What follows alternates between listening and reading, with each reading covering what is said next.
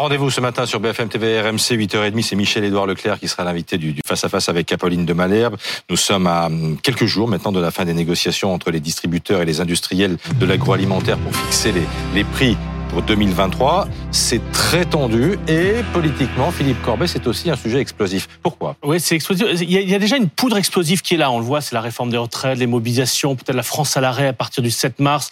Le vote va être très compliqué au Parlement. Ça, c'est la poudre explosive.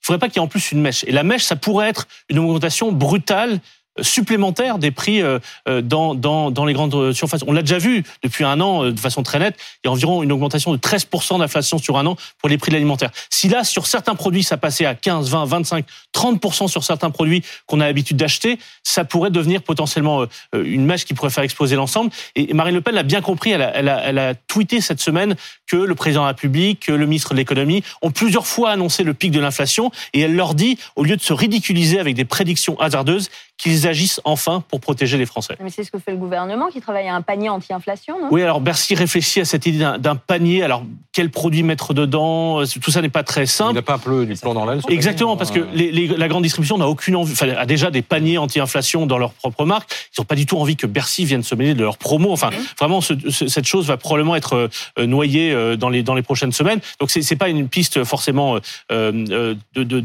de, travail auquel croit le, le ministre de l'économie, qui d'ailleurs, Bruno Le Maire a dit sur BFM TV cette semaine qu'il ne croit pas à un mars rouge, ce qu'annoncent certains spécialistes, un, un, mars, un mois de mars sanglant sur les prix de l'alimentaire. Donc il est plutôt optimiste. En tout cas, il veut pas jouer avec les peurs des Français et il pense qu'une pression sur les prix peut fonctionner. Par exemple, comme ça a marché sur, chez Total, qui annonce un plafonnement à 1,99€ pour certains carburants à partir de ce week-end. Bon, quel lien peut-il y avoir entre inflation dans les supermarchés et, et le dossier le, des retraites. Alors quand on écoute, et, et je sais qu'au gouvernement ils font aussi le même, travail, quand on écoute ce qui se dit dans les manifestations, ce que disent les gens dans les sondages d'opinion, ils ne parlent pas que du passage de l'âge légal à 64 ans, ils parlent euh, de, du travail, de leur qualité de vie, de leur rapport entre leur vie privée et le travail, et pour faire simple, la peur du chômage a baissé. Le chômage a baissé, donc la peur du chômage a baissé. Les Français ont davantage peur ou regardent davantage ce qu'il leur reste à la fin du mois, le reste à vivre, et le reste à vivre euh, confortablement. Pour simplifier, le risque, c'est le nombre de gens qui ne comptaient pas et qui maintenant se retrouvent à compter, pas seulement sur certains produits,